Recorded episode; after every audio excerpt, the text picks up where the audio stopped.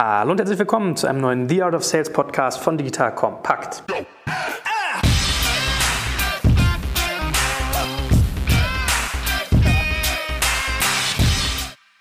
Mein Name ist Jörg Schmarek und heute geht es um das Thema Sales-Typen. Aus diesem Podcast wirst du mitnehmen, was für Typen gibt es eigentlich beim Thema Verkaufen, wie sind sie gestrickt, wie kann ich sie am besten einsetzen und wie schaffe ich es, trotzdem eine Standardisierung und eine gewisse Planbarkeit in meinen Sales zu bekommen. So, und wen gibt es, der das besser erklären kann als den guten Gero Decker? Moin Gero.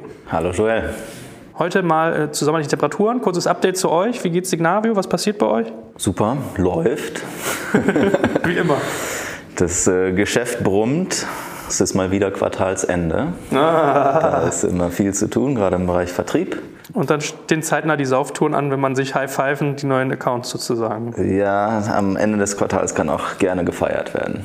So, starten wir direkt rein, wie eigentlich immer. Sales-Typen. Wahrscheinlich hängt es ja in erster Linie mal davon ab, was für ein Produkt du eigentlich äh, führst. Das heißt, da wirst du ja schon mal ein Stück weit gucken, was für Menschen du dir für deinen Sales holst. Aber was sind denn für dich so die Achsen, nach denen du Sales-Typen unterteilst? Das ist eine ganz spannende Frage. Wir haben über die Jahre viel experimentiert, was für, was für Typen brauchen wir eigentlich in, auf den Sales-Positionen. Und früher hatte ich so diese Achse unerfahren, erfahren und die zweite Achse äh, Domänenexpertise oder kennt sich jemand eigentlich mit dem, mit dem Bereich aus oder nicht. Ja, und dann war sozusagen das Top, das mögliche Kandidat war der, der aus deinem Bereich kommt, fachlich mit dem auskennt, was du tust, plus 15, 15, 20 Jahre Erfahrung hat und ein, ein, alter Hase sozusagen ist in dem, was er tut. Meine Sicht auf die Dinge hat sich da ziemlich stark gewandelt über die Zeit und äh, da hat mir mal so ein Artikel geholfen, den ich irgendwo gesehen habe. Ich glaube, es war eine McKinsey-Studie oder so. Was, welche Charakterzüge, welche, welche Typen brauchst du eigentlich pro Produktkategorie? Und die haben herausgefunden, dass es einen riesen Unterschied macht, ob dein Produkt ganz stark spezialisiert ist auf eine bestimmte Branche oder auf ein ganz bestimmtes spezielles Thema oder ob du ein Produkt hast, was eher breit angewendet werden kann, über Branchen hinweg oder über mehrere Themen hinweg. Weil der Effekt oder das, was man beobachtet bei diesen sehr spezialisierten Produkten, ist, dass du häufig einen wesentlich kleineren Addressable Market hast. Du hast beispielsweise, nehmen wir mal an, deine Kunden sind Telekommunikationsunternehmen, dann hast du davon fünf in Deutschland. Das ist sozusagen dein Addressable Market. Und du kannst es dir nicht leisten, einen dieser fünf nicht als Kunden zu haben. Und du kannst nicht einfach zum nächsten weiterspringen, wenn es mit dem einen nicht klappt. Ja, sondern du musst dich tief, tief reingraben in, dein, in deinen Zielmarkt. Und deswegen den Charakterzug, den du bei solchen Produkten brauchst, ist, ist Persistenz. Leute, die mit dem Kopf durch die Wand gehen können die scheinbar unmögliche Hürden überwinden können irgendwie ja, und sich da reingraben. Bei den äh, eher horizontalen Produkten ist es leicht was anderes, was man dort braucht oder was zum Erfolg führt. Und zwar ist es, dass der Vertriebler möglichst smart ist und sich möglichst gut in das spezielle Kundenszenario oder in den speziellen Use Case eindenken kann dass er heute mit Branche X arbeiten kann, morgen mit Branche Y. Heute mit Use Case 1, morgen mit Use Case 2. Und sich dort sehr, sehr schnell einarbeiten kann. Sehr schnell recherchiert, sich sehr schnell Wissen aneignen kann. Jemand, der sehr schnell lernen kann ja, und, und sich Wissen in den Kopf pumpen kann und das gut verarbeiten kann. Weniger jemand, der, wie gesagt, mit dem Kopf durch die Wand geht, sondern eher wird jemand erfolgreich sein, der halt sehr schnell sich in diese Themen inhaltlich einarbeiten kann und eine Glaubwürdigkeit beim Kunden erzeugen kann zu diesem Thema. Und das ist das Erstaunliche, dass bei diesen vertikalen Produkten du eigentlich viel weniger in dem Thema drinstecken musst, weil dein Produkt tut es ja, dein Produkt hat diese Spezialisierung da drauf. Du kannst sehr schnell lernen, sehr einfach lernen, was macht dein Produkt aus, was macht es anders, weil du einen sehr, sehr abgegrenzten Bereich adressierst. Das heißt, du musst weniger smart sein an der Stelle, weniger anpassungsfähig, sondern mehr persistent und mehr der tiefe Bohrer. Und das hat sich bei uns ähm, auch so rausgestellt. Wir haben eine ganze Reihe von Vertrieblern eingestellt, die bei uns grob aus der Branche kamen, sogar von Wettbewerbern, die dort die Topseller waren. Und wir haben aber nicht genug darauf geachtet, genau diese Charakterzüge. Und was sich dann hinterher häufig herausgestellt hat, war, dass sie bei den vorherigen Firmen sehr einfach sehr erfolgreich dadurch waren, ein standardisiertes Playbook abzuarbeiten und mit dem Kopf durch die Wand zu gehen mit diesem Playbook. Während bei uns, einem Produkt, was eher horizontal ist, was sehr breit angewendet werden kann, das einfach nicht mehr funktioniert. Du kannst nicht das Playbook so stark vordefinieren für deine Vertriebler, sondern du musst einfach darauf hoffen und darauf vertrauen, dass sie smart genug sind, sich in das Thema des Kunden einzuarbeiten. Das heißt, wir haben dann, sind da dazu übergegangen, dass wir Leute genommen haben, die halt erwiesenermaßen ähm, sich schnell einarbeiten können und haben sozusagen, verzichten lieber darauf, dass sie sich in unserem Bereich zum Beispiel mit dem, mit dem Prozessmanagement-Thema gut auskennen. Jetzt kommt ein kleiner Werbespot. Aufgepasst. Du kennst es doch sicherlich auch. Der Frühling ist im vollen Gange, es müsste mal wieder geputzt werden oder auch ausgemistet. Also wir haben das Thema auf jeden Fall gerade, denn nach unserem großen Live-Treffen von unserem Business Club Makers and Shakers misten wir gerade unseren ganzen Keller aus und dabei gibt es auch Dinge, da habe ich gar keine Lust, die aufwendig ins Internet zu stellen, sondern suche Hilfe. Und zwar haben wir da einen spannenden Partner, den kennst du bestimmt auch schon, denn mit Rebuy kannst du deine gebrauchten Artikel, wie zum Beispiel Bücher, Musik, Filme oder Technik wie Smartphones, HiFi und vieles mehr verkaufen. Komplett stressfrei, ohne lästiges Erstellen von Anzeigen und vor allem ohne stressige Kommunikation mit KäuferInnen. In nur 30 Sekunden findest du heraus, wie viel Geld du für deine Artikel bekommst und wenn ein Artikel im Lager von Rebuy angekommen ist, bekommst du das Geld ganz automatisch schon sechs Tage später ausgezahlt. Also, mach's wie wir, spar dir doch einfach das Text- und Abfotografieren deiner Schätze und besuche direkt Rebuy. Unter digitalkompakt.de slash Rebuy habe ich dir eine Weiterleitung eingerichtet und alle Infos findest du wie immer auch auf unserer Sponsorenseite unter digitalkompakt.de slash Sponsoren. Werbung Ende. Jetzt hast du ja eine Software, die Business Process Modeling macht und Management. Also ihr dreht euch um Businessprozesse. Da hast du gesagt, ihr seid eher horizontal. Ihr könnt so ein Thema ja auch ein Stück weit vertikalisieren. Also du könntest jetzt hingehen und könntest sagen, du machst eine Sales Unit, die sich nur an Versicherungen wendet. Du machst eine Sales Unit, die sich irgendwie nur an, weiß ich nicht, Logistikunternehmen wendet oder Hersteller oder oder oder. Macht sowas Sinn? Also kann man auch eine Sales-Organisation so bauen, dass man beide Typen ein Stück weit verheiratet? Den Smarten, der horizontal verkaufen kann und den Persistenten, der vertikal verkaufen kann? Das, hat, das ist eine Frage der, der Vertriebsorganisationsgröße, die du hast. Wir haben bei uns für uns herausgefunden, dass die wichtigste Segmentierung vor allem erstmal die Größe der Kundenorganisation ist. Also in unserem Fall Anzahl der Mitarbeiter. Ja, bei uns, äh, wir haben so SML, XL als Kategorien und wir haben einen anderen Vertriebsansatz und, und separate Teams pro Unternehmensgröße. Man könnte auch sagen, okay, ich mache eine Vertikalisierung, ich ignoriere die, die, die Kundengröße und mache eine reine Vertikalisierung. Das hatten wir früher sogar. Da hatten wir jemanden, der nur Banken betreut.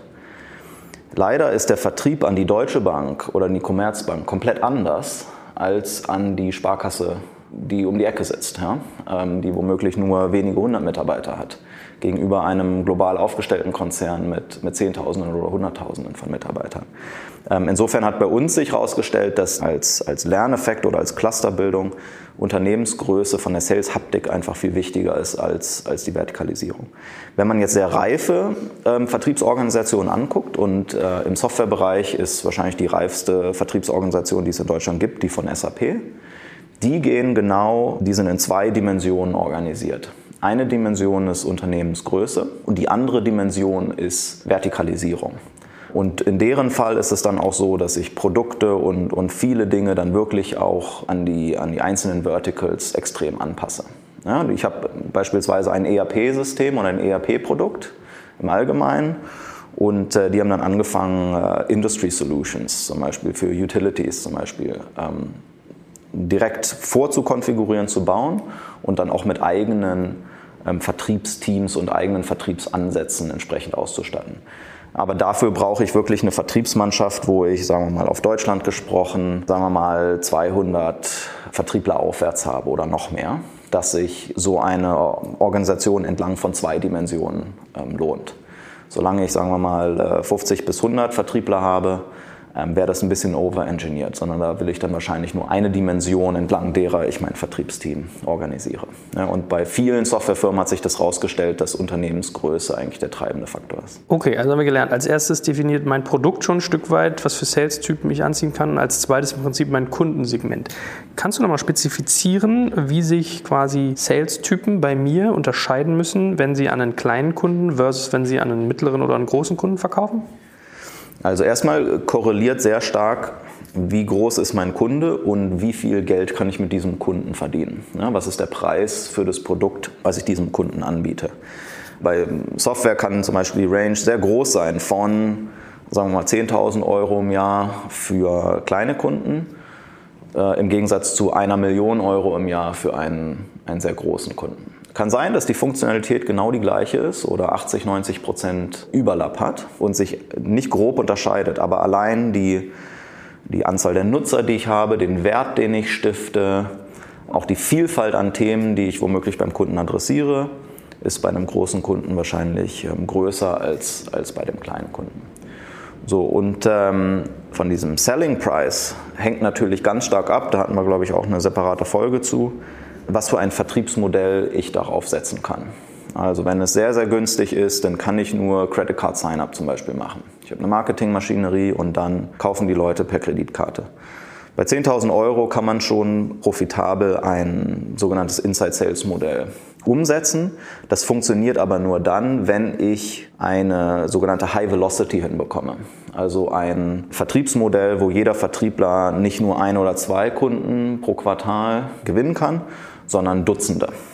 Also nehmen wir mal an, typische Quota sind 300, 400.000 Euro oder noch mehr ähm, zusätzliches ARA, ähm, Subscription-Volumen pro Vertriebsmitarbeiter. Dann kann man sich ausrechnen, dass wenn ich 10.000 Euro Average Selling Preis habe pro Kunde, dann muss ich halt 30 bis 40 pro Jahr entsprechend sein. Das heißt 10, 10 im Quartal. Das schaffe ich nur, wenn ich, wie gesagt, so ein High-Velocity-Modell habe, wo ich auch manchmal bewusst die Zeit begrenze, wie viel Vertriebsaufwand stecke ich denn eigentlich auf einen Kunden. Da, da, lohnt es sich nicht, ähm, ein riesiges Verkaufsteam zu involvieren. Ja, also wenn ich bei so einem Verkaufspreis auch noch Produktmanager involvieren muss und noch Pre-Sales habe und noch den und noch jenen, dann lohnt sich das nicht mehr. Dann ist es einfach nicht mehr profitabel. Sondern dort brauche ich Leute, die sehr, sehr schnell solche Opportunities qualifizieren. Durchgehen hat es dort eine realistische Chance. Und wenn es keine realistische Chance hat, in den nächsten sechs bis neun Monaten zu einem Deal zu führen, dann muss ich das auch wieder sein lassen und parken und wieder in sozusagen die Liste zurückstecken und dann mich auch einfach konsequent mit anderen Opportunities beschäftigen. Und äh, wir hatten da so interessante Diskussionen bei uns auch intern. Ich gehe gerne zu den Vertrieblern und frage, wenn ein neuer Kunde gekommen ist, ja, was machen die denn eigentlich? Was ist denn der Benefit für die und, und wie benutzen die das genau? Wer sind, wer sind die User? Was haben die denn im ersten Monat erreicht und so weiter und so fort. Und ich war lange Zeit sehr frustriert, wenn die Leute mir gesagt haben, oder sich herausstellte, sie haben eigentlich gar nicht so eine richtige Ahnung, was der Kunde so genau macht und mit der Software vor allen Dingen anstellt. Und äh, dann habe ich angefangen, den, den, den, den Vertrieblern auch die Hausaufgabe zu geben, einfach viel, viel mehr sich dort reinzuarbeiten, ja, viel, viel stärker noch rauszuarbeiten, was ist denn der konkrete Wert ja, und äh, wer sind die konkreten Leute und so weiter und so fort. Stellte sich raus, dass wir damit den Vertriebsansatz äh, künstlich verlangsamt haben ja, dass wir auf einmal weniger Kunden gewonnen haben, weil die Leute einfach viel, viel mehr Zeit darauf verwendet haben, genau diese Kontext zu erforschen, all diese Recherche zu machen, zusätzliche Gespräche zu führen und so weiter.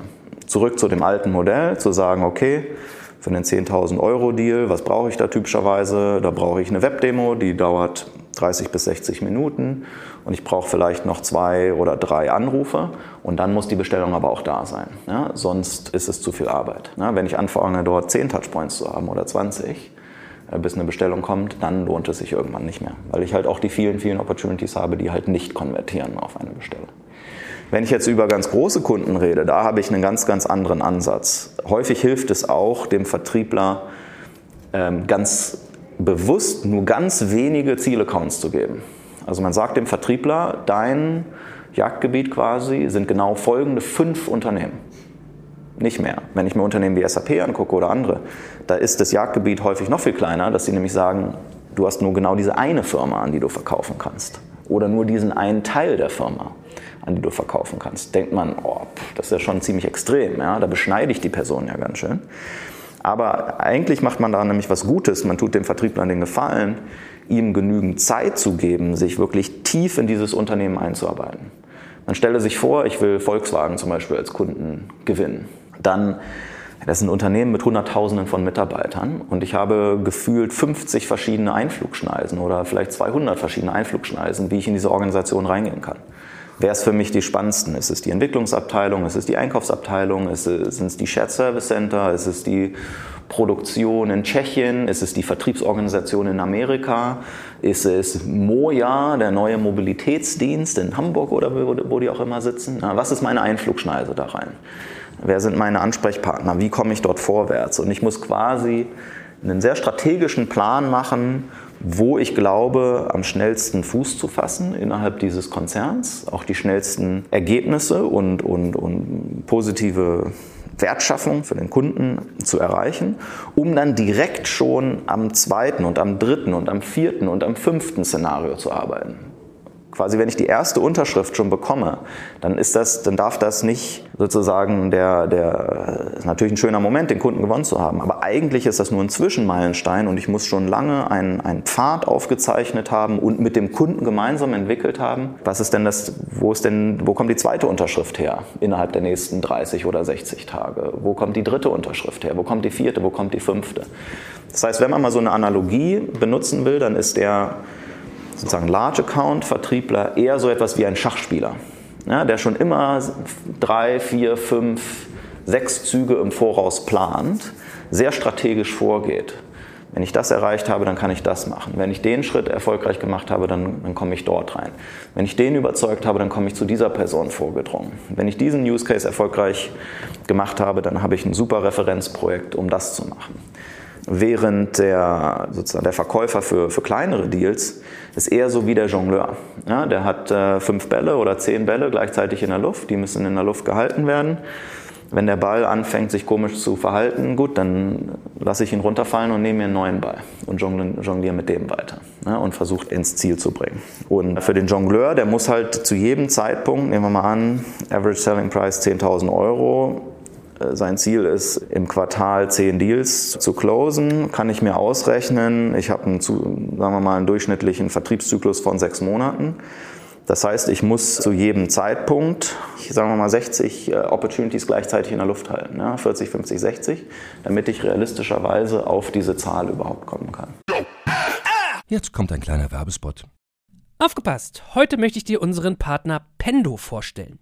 Pendo ist eine All-in-One-Lösung für Produktanalyse, Produktentdeckung, In-App-Anleitungen und Session-Replays, damit du die Benutzererfahrung sowohl deiner KundInnen als auch der Mitarbeitenden deutlich verbessern kannst. Auf KundInnenseite kannst du also den Wert deines Produktes und die Nutzungsdauer maximieren. Dadurch werden deine NutzerInnen motiviert, mehr Produkte zu erwerben. Und für deine Mitarbeitenden wiederum wird die Produktivität gesteigert, indem die Nutzererfahrung von internen oder externen digitalen Tools erleichtert wird, um diese dann auch effektiver zu nutzen. Wenn du also die User Experience in deinem Business steigern möchtest, solltest du unbedingt mal bei Pendo vorbeischauen. Unter digitalkompakt.de/slash Pendo habe ich dir eine Weiterleitung eingerichtet, schreibt sich P-E-N-D-O und dort kannst du das Ganze sogar einfach mal gratis testen. Und alle Infos findest du wie immer auch auf unserer Sponsorenseite unter digitalkompakt.de/slash Sponsoren.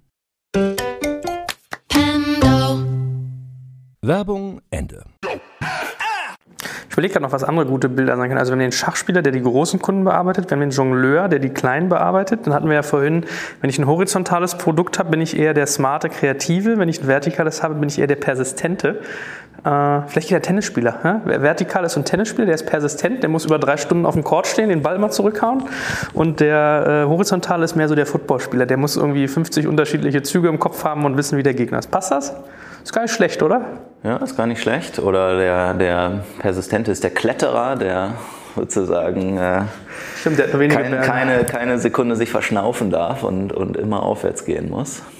Und äh, weiß ja nicht, was die beste Analogie ist. Was ist denn sonst aber so mit dem ganzen Faktor Persönlichkeitstyp? Also man wird ja eigentlich immer denken, äh, ich höre ja manchmal hier gerne so Vertriebsoffensive von Dirk Kräuter und dann ist er immer ganz stolz und erzählt, er hat selbst irgendwie schon Türsteher irgendwie als Salesleute eingestellt, weil das ist irgendwie eine Typfrage. Du bist ein Verkäufer, du bist keiner. Das kann man, man kann vieles lernen, aber es gibt manchmal einfach so Typen, die so eine Verkaufspersönlichkeit sind.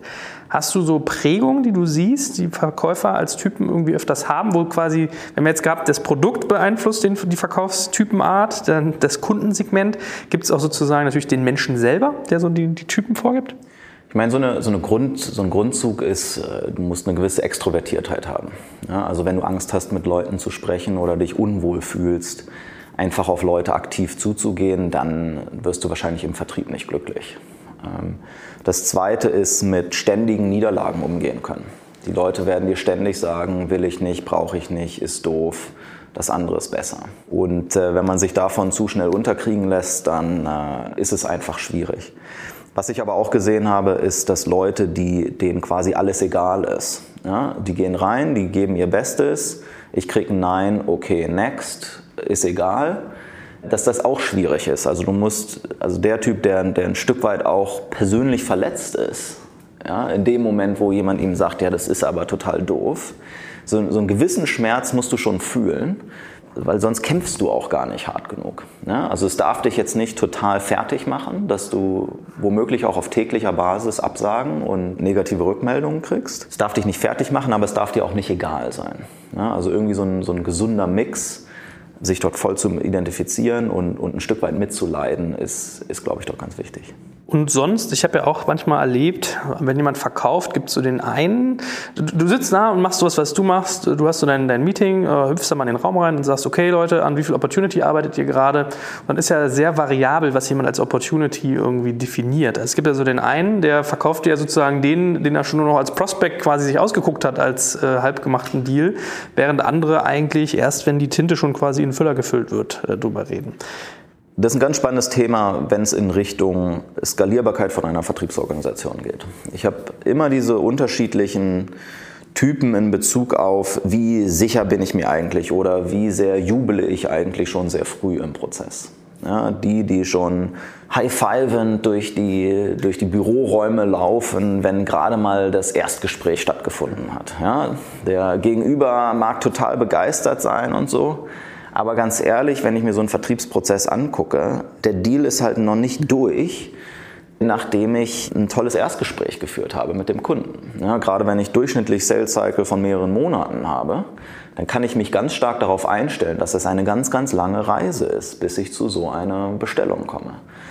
Freuen ist gut über, über, die, über die Fortschritte, die man macht.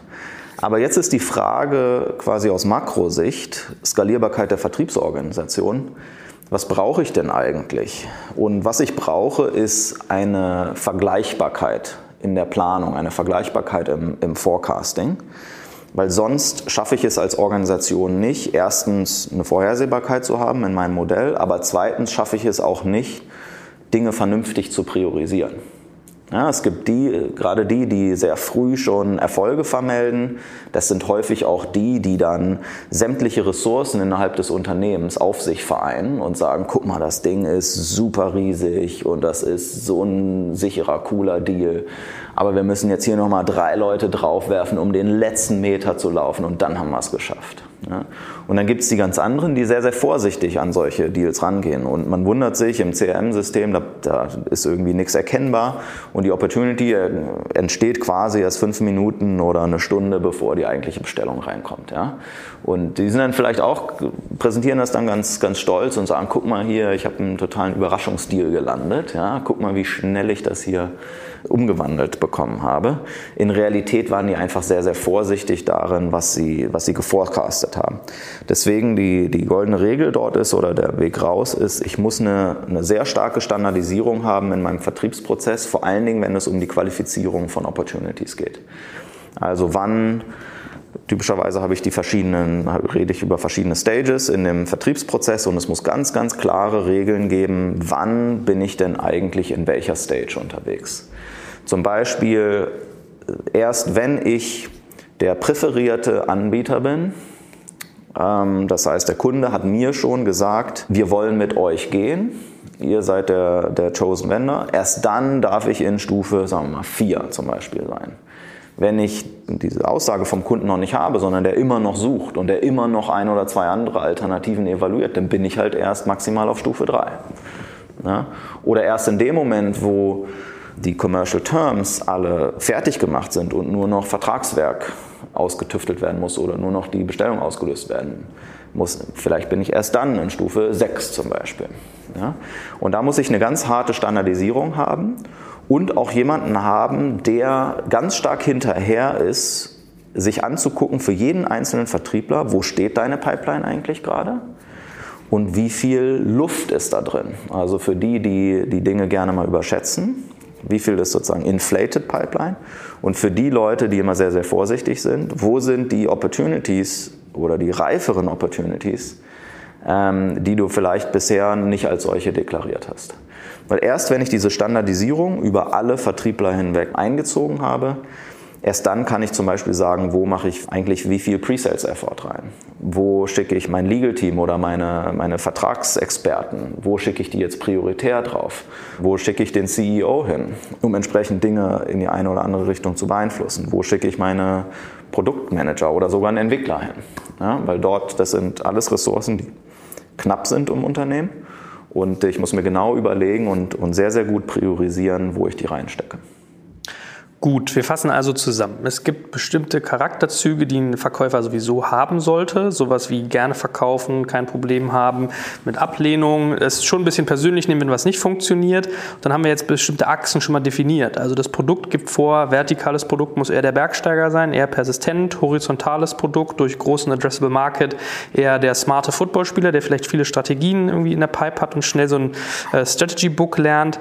Dann das Kundensegment, wo wir einmal den Jongleur hatten, der mit kleinen Kunden irgendwie in großer Zahl jongliert und den Schachspieler, der eher sozusagen der, der das Mastermind ist, der die großen Accounts lange bearbeitet. So, und dann hast du gerade noch als letztes die beiden Faktoren, äh, wie, wie manage ich das, dass ich das standardisiert kriege, wenn du einerseits Leute hast, die eher ähm, sozusagen die zurückhaltenden sind und andere eher die, die Inflator genannt hast. Ja? So, jetzt stellt sich ja die große Frage, wie erkenne ich diese unterschiedlichen Typen? Also wenn ich die vielleicht schon eingestellt habe, wie erkenne ich die bei mir in der Organisation und verteile sie um? Oder muss mich vielleicht von ihnen trennen?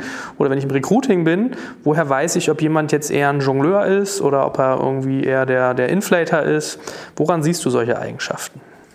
Also in den meisten Fällen stellt man ja Leute ein, die schon eine gewisse Erfahrung aus vorherigen Jobs mitbekommen. Da kann man sich einfach sehr genau angucken, wie haben sie eigentlich vorher gearbeitet, was für Produkte haben sie vorher verkauft man kann sich durchführen lassen, wie sieht eigentlich so ein Vertriebsprozess aus, wie sehen die einzelnen Stufen ähm, aus.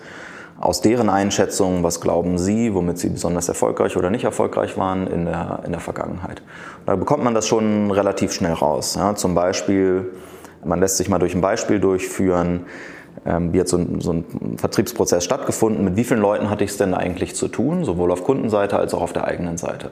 Wenn man dort jemanden hat, ja, ich habe alles von Start bis Ende alleine gemacht und beim Kunden, da hatte ich diesen Champion, das hat super funktioniert und folgende drei Schritte habe ich mit dem unternommen und dann habe ich die Bestellung bekommen. Okay, dann habe ich jemanden, der ist eher für, dieses, für, für so ein High-Velocity-Modell wahrscheinlich geeignet ja, und, und eher so ein, so ein Jongleur.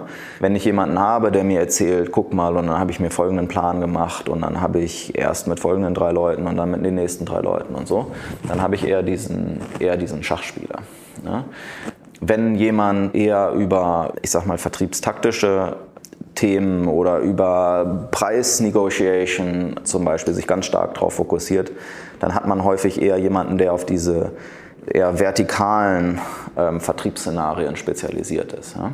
Wohingegen, wenn jemand eher darauf Wert legt zu sagen, wie man gemeinsam mit dem Kunden eine Lösung definiert hat, wie hinterher das Produkt oder die eigene Dienstleistung eingesetzt werden kann, dann hat man womöglich jemanden vor sich sitzen, der eher so ein für so ein horizontales Modell geeignet ist. Ja? Aber vor allen Dingen auch, was haben die für, für, für Produkte vorher verkauft? Ja? Wenn das jemand ist, der hat vorher, keine Ahnung, einen Ersatz für ein Postident-Verfahren verkauft. Ja, gut, das ist halt, das ist halt super nischig. Ja, da muss ich, da kann ich auf diese, auf diese vertikalen Szenarien halt schießen.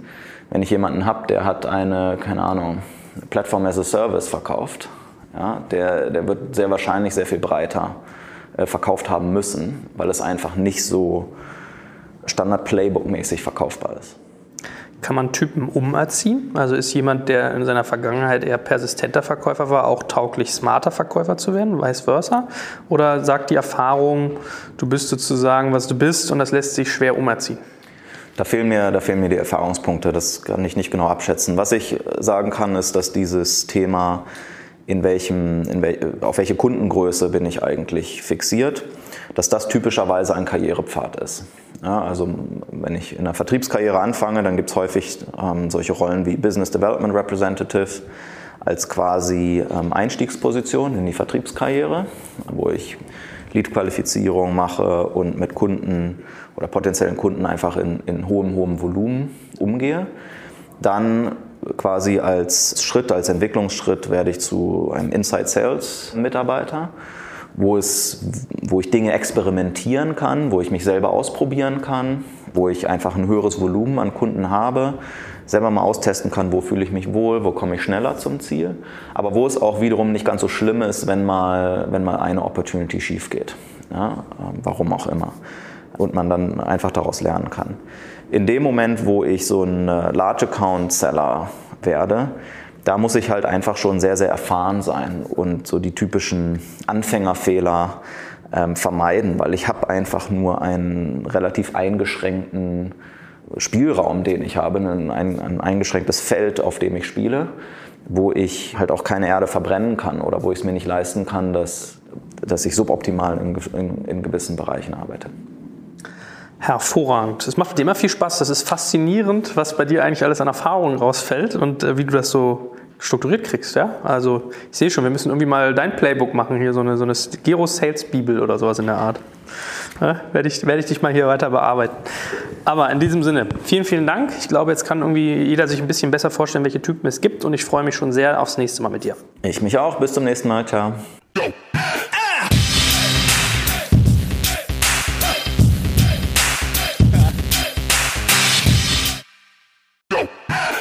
Jetzt kommt ein kleiner Werbespot.